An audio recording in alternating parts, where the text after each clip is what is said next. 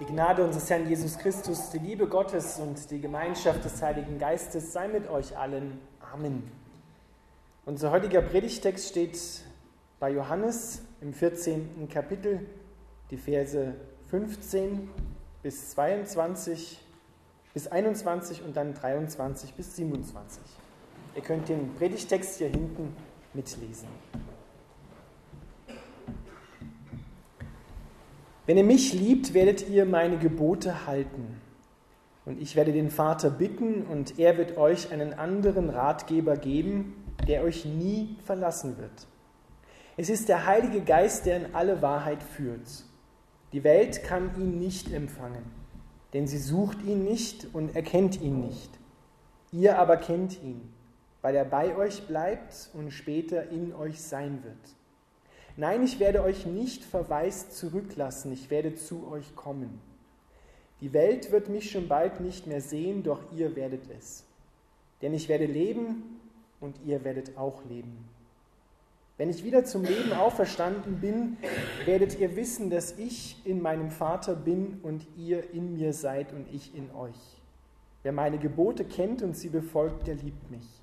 Und weil er mich liebt, wird mein Vater ihn lieben und ich werde ihn lieben. Und ich werde mich ihm persönlich zu erkennen geben. Wer mich liebt, wird tun, was ich sage. Mein Vater wird ihn lieben und wir werden zu ihm kommen und bei ihm wohnen. Wer mich nicht liebt, wird nicht tun, was ich sage.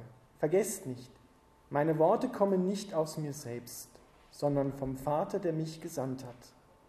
Ich sage euch alle diese Dinge, solange ich noch bei euch bin.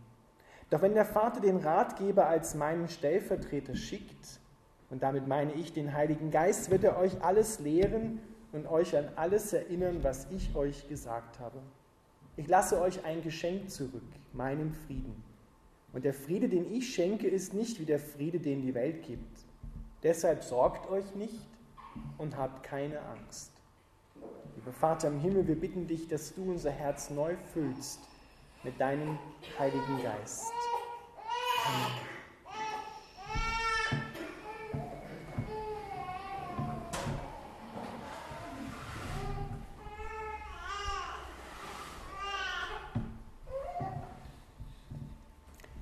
Ihr Lieben, wir feiern heute Pfingsten. Wir feiern, dass Gott mit uns sich den größten Herzenswunsch erfüllt hat, den er hatte ganz nah bei uns zu sein, untrennbar mit uns zusammen zu sein. Wenn wir durch die Bibel hindurch schauen, dann ist das Gottes Traum von Anfang an, sein größter Herzenswunsch, in uns und bei uns und mitten in unserem Herzen zu wohnen. Schon im Alten Testament taucht das immer wieder an ganz entscheidenden Stellen auf, dass Gottes Sehnsucht dadurch leuchtet, bei und in seinem Volk zu wohnen. Aber jetzt mit Pfingsten ist endlich das wahr geworden, was Gott von Anfang an vorhatte, in uns zu wohnen. Schon im Alten Testament sehen wir, dass er mitten in seinem Volk wohnen möchte, dass er Wohnung nehmen möchte, ganz nah bei dir sein möchte, bei uns sein möchte. Und dass er mit uns alles erleben möchte, was wir erleben und sein Leben mit uns teilen. Wir können uns, glaube ich, gar nicht vorstellen, wie groß die Sehnsucht des Vaters ist, nach seinen Menschen, nach seinen Kindern. Viel größer, glaube ich, ist die Sehnsucht Gottes nach uns, als dass wir Sehnsucht nach ihm haben. Wir dürfen uns da anstecken lassen von dieser Freude Gottes, das sich mit Pfingsten erfüllt hat, was in tief in seinem Herzen verankert ist. Er, der Vater und der Sohn, die Einzelnen, kommen im Heiligen Geist, um Wohnung zu nehmen. Und der Heilige Geist ist es, der uns die Wahrheit erklärt und hineinführt. Er kommt, um Jesus groß zu machen in dir. Er kommt, um dir Jesus zu erklären, aber nicht nur rational, sondern er kommt, um dir dabei zu helfen, so zu leben und so zu werden wie er. Um dir, wie wir es am Anfang schon gehört haben, die Identität zu geben. Die Identität zu geben, die er für dich von Anfang an geplant hat. Da gibt es ja allgemeine Sachen, die schon wunderbar und wertvoll sind, dass Gott dich liebt, dass er für dich gestorben ist, das ist er für jeden, aber er will auch ganz speziell, so wie es auch ganz spezielle Bits gibt für einen Akkuschrauberbohrer, will er auch ganz speziell deine Identität herausbringen, dass du an der richtigen Stelle Dinge zusammenhalten, zusammenbringen kannst durch die Liebe Gottes. Nichts ist im Praktischen, ihr Männer wisst das wahrscheinlich, blöder, wenn man den falschen Bit hat und möchte eine Schraube reindrehen, die dazu nicht passt oder umgekehrt. Entweder geht, wenn der Bit schlechte Qualität hat, geht der hin oder die Schraube.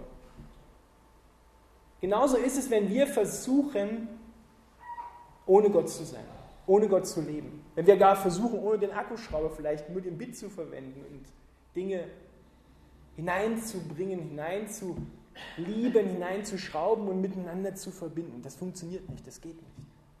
Und die größte Freude ist es, wenn man einen richtigen Bit hat und der Akkuschrauber voll ist und nicht mittendrin, wenn die Schraube nur halb drin ist, sein seine Energie aufgibt, weil der Akku nicht aufgeladen ist.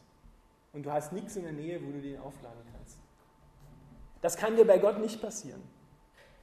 Er sorgt dafür, dass du immer zur richtigen Zeit am richtigen Ort bist und dass du immer voller Kraft bist. Weil bei ihm brauchen wir uns nicht aufladen, da endet das Bild des Akkuschraubers, sondern das Kraftwerk ist mitten in uns. Der Heilige Geist kommt und er zieht dich in die Liebesbewegung Gottes mit hinein. Die Liebesbewegung, die zwischen ihm, dem Vater und dem Sohn schon da ist. Dort hinein will er dich bringen, weil das ist der richtige Ort, wo du deine Identität, die Wahrheit über dich erfährst. Und wenn du in der Wahrheit bist, dann kannst du auch alle Lügen im Leben identifizieren und sagen, das stimmt nicht. Was der Feind über dich erzählen will, dass du nichts wert bist, dass du nicht passt. Dass da keiner ist, der für dich spricht, denn der Heilige Geist wird mit diesem Wort, was da im Griechischen steht, nicht nur der Ratgeber genannt. Die Bibelübersetzungen übersetzen dieses Wort Paraklet ganz unterschiedlich. Luther übersetzt es als Tröster, das ist er auch. Er ist aber auch der Ratgeber, er ist auch der Fürsprecher, der für dich eintritt. Er ist auch der Helfer. Er ist Gott selber. Und wir können uns das, glaube ich, gar nicht so vorstellen. Gott, der Himmel und Erde gemacht hat, der will in dir, in deinem sterblichen Leib Wohnung nehmen. Der will in deinem Herzen wohnen. So eng will er mit dir zusammen sein. Wo hat es denn sowas schon mal gegeben? Wo haben wir denn sowas schon mal gehört? Nirgendwo. Das ist so einzigartig, so wunderbar und wertvoll. Doch leben wir oft so, als wenn wir den Heiligen Geist nicht hätten oder wir haben ihn vielleicht auch nicht. Und dann sagt uns Johannes, dann fehlt es uns an Identität als Kinder Gottes, die einen liebenden Vater im Himmel haben, dann sind wir Weisen. Jesus sagt ja, ich komme zu euch, damit ihr nicht verwaist seid. Aber Gemeinde und einzelne Christen benehmen wir uns oft so, als wenn wir verwaist wären. Als wenn wir keinen Vater haben, der uns Identität schenkt, der uns liebt. Dann kämpfen wir ums Überleben, keiner gönnt dem anderen etwas, wie das Weisen eben so tun. Dann machen wir uns Sorgen, die wir mit uns herumstellen, versuchen alles aus unserer eigenen Kraft herauszubringen, stellen Programme auf und wundern uns dann, dass es letztendlich auch nicht funktioniert und wir freudlos zurückbleiben. So benimmt sich Gemeinde oft heute. War zu allen Zeiten eine Schwierigkeit, aber auch heute, dass wir uns gar nicht bewusst werden, dass wir den Heiligen Geist brauchen. Der Evangelist Billy Graham, der gerade vor einiger Zeit erst gestorben ist, der hat einmal gesagt, wenn der Heilige Geist für kurze Zeit weg sein würde aus der christlichen Gemeinde, würden 80 Prozent der Dinge einfach so weiterlaufen. Und wir würden es nicht mehr bemerken, dass er weg ist. Jesus sagt ein Kapitel später im Johannesevangelium, wo er über den Weinstock und die Reben spricht, ohne mich könnt ihr nichts tun.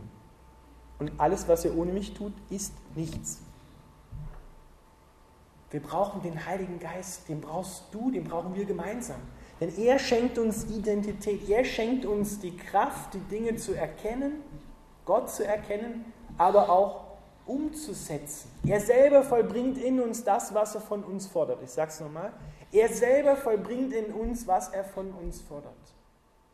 Und er bringt dich mit diesen Bits im Akkuschrauber an den richtigen Platz, dass du für die Aufgabe, für die Bestimmung in deinem Leben da bist, für die er dich geschaffen hat. Und wir hören von Johannes, da kommt dieses Wort Liebe, geliebt werden, sich lieben lassen, das kommt schon in unserem Predigtext so häufig vor und im ganzen Johannesevangelium und in seinen Briefen überall. Er ist, glaube ich, der Jünger oder der Evangelist, der das zutiefst erfahren hat. Er nennt sich ja später, nachdem er einige Böcke abgeschossen hat mit Jesus, äh, nennt er sich selber nur noch den Jünger, den Jesus lieb hat. Den Jünger, den Jesus lieb hat. Er hat seinen Herzschlag gespürt, er lag bei ihm an der, an der Brust, er weiß genau, wie Jesus ist. Und hat das übernommen, hat es richtig aufgesogen. Und genau so müssen wir uns neu bereitstellen, unser Herz öffnen für den Heiligen Geist. Wir haben vorhin gesungen, sieh unser dürres Land. Und wenn wir hineinschauen, dann brauchen wir da rechts und rechts überall im Gebälk sind wie ein trockener Schwamm, der den Heiligen Geist ganz neu braucht. Wir brauchen den Heiligen Geist. Wir brauchen Gott hier vor Ort. Denn das ist das Kennzeichen von Gemeinde, was sie von der Welt unterscheidet. Und wenn die Welt nicht mehr findet in der Gemeinde, was draußen draufsteht, Evangelium, frohe Botschaft, dann können wir einpacken. Dann haben wir der Welt nichts mehr zu bieten, dann haben wir unsere Bestimmung als Salz und Licht der Erde verloren. Und was macht man mit Salz, das nicht mehr salzt? Es wird weggeworfen. Kann es sein, dass deswegen so wenig Leute auch aufmerksam werden auf Gott und Menschen auch aus der Kirche austreten, weil sie das Echte nicht mehr finden? Nicht nur, aber auch. Wenn der Heilige Geist da ist, dann führt er immer in Gemeinschaft. Dann führt er immer in Beziehung. Da kommt zusammen, was zusammengehört, nämlich du und Gott und die Gemeinde und Gott und die Welt und Gott durch die Gemeinde. Da geht es darum, Gott zu lieben und seinen Nächsten wie sich selbst. Und diese Liebe, die bringt der Heilige Geist. Das ist hier nicht als Leistung formuliert, wenn Jesus sagt, wer mich liebt, wird meine Gebote halten. Wir schlussfolgern oft daraus, aha, ich muss die Gebote halten, muss mich anstrengen, muss, muss äh, powern, darf nicht nachlassen und dann liebe ich Jesus. Das, das will er von mir. Nein, er liebt dich zuerst und weil er dich liebt, willst du gar nicht anders als seine Gebote halten, weil es das Beste für dich ist. Und aus dieser Liebe heraus empfängst du die Kraft, die Gebote zu halten. Und das ist das Kennzeichen. Wenn du merkst, du hältst seine Gebote, dann merkst du, dass du ihn wirklich liebst. Aber Liebende denken nicht darüber nach, so ungefähr kann man sich das vorstellen, ob sie jetzt gerade das richtig machen, sondern sie tun es einfach. wenn andere sie darauf aufmerksam machen, dass sie ja das Richtige tun, sagen sie, ach so, habe ich da gar nicht mitgekriegt. Ich mache das einfach, weil, weil ich den anderen lieb habe, weil ich ihn so sehr liebe, weil ich ihm Gutes tun will. Deshalb müssen wir uns neu erfüllen lassen mit dem Heiligen Geist. Es ist ein göttliches Muss, nicht um richtig zu sein, um gut zu sein, sondern weil wir nicht anders können. Weil wir Menschen nie für eine Aufgabe gemacht worden sind, selber Dinge zu lösen, zusammenzuhalten mit der falschen Ausstattung, ohne Kraft. Sondern ihr habt den Wochenspruch gelesen vorhin. Er stand ganz am Anfang bei dem Herzlich Willkommen. Es soll nicht durch Heer oder durch eigene Kraft geschehen, sondern durch meinen Geist, spricht der Herr Zebaut. Gemeinde können wir nicht machen. Wir können nicht uns lieben, das können wir nicht machen mit der Liebe, mit der Gott uns liebt. Sondern dazu brauchen wir den Heiligen Geist, da brauchen wir Gott unter uns, in uns, in unserem Herzen. Und dann wird Gott sich entfalten, will er zu der Welt kommen. Es ist die Fortsetzung dessen, was Weihnachten zur Geburt von Jesus begonnen hat. Die Inkarnation Gottes in diese Welt geht weiter durch den Heiligen Geist in dir. Gott kommt zur Welt und jetzt kommt er durch dich, durch die Gemeinde zur Welt, um der Welt zu zeigen, es ist ein Gott, der sie liebt, bedingungslos liebt. Und bedingungslose Liebe dazu brauchen wir Gott. Wir müssen in der Wahrheit sein, damit wir Versuchungen widerstehen in dieser Welt. damit wir auf die Lügen nicht hereinfallen. Weder die Lügen des Humanismus noch die Lügen von anderen Ismen, die es so oft in dieser Welt schon gegeben hat, sondern dass wir in der Wahrheit bleiben. Gott hat für dich eine Bestimmung. Er will, dass du in deine Identität hineinkommst. Und diese Identität wird hier ausgesagt. Du bist und sollst ein geliebtes Kind Gottes sein, mit einem Vater im Himmel. Du sollst aus diesem weisen Status herauskommen und dich nicht mehr so benehmen wie ein Waisenkind, ums Überleben kämpfen, ein Mangeldenken haben an allen Ecken und Enden, sondern in Jesus ist die Fülle des Lebens gekommen. Er verwandelt deine Traurigkeit in Freude. Er schenkt dir seinen Frieden. Und dieser Frieden ist nicht Abwesenheit von Krieg, sondern dieser Friede besteht in allererster Linie darin, dass du mit Gott versöhnt bist, dass du mit dem Vater versöhnt bist, dass da nichts mehr zwischen dir und Gott steht. Und wenn das passt, wenn der Vater sich in dir sich Ausdruck verleihen darf, dich prägen darf, dann färbt es auch ab und prägt auch deine Beziehung zu deinen Mitmenschen. Wir können Rückschluss folgern, wenn es mit unseren Mitmenschen nicht klappt. Dann klappt es wahrscheinlich in erster Linie hauptsächlich mit Gott nicht. Dann müssen wir auch zurückfragen hin zu Gott und sagen, Herr, wo, wo stimmt das mit der Liebe zu dir nicht? Wo lasse ich mich nicht lieben? Wo sind da Hindernisse, die du aus dem Weg räumen willst? Und wenn Gott dich in sein Licht stellt, dann tut er das nicht, ey, guck mal, wie du wieder aussiehst, hast dich dreckig gemacht ich putze dich nicht ab. Doch, der Vater macht dich sauber. Wie eine Mutter ihr Kind wickeln muss immer wieder, weil es die Windeln voll gemacht hat, so der liebende Vater auch. Wir dürfen mit allem kommen und dürfen von ihm uns lieben lassen.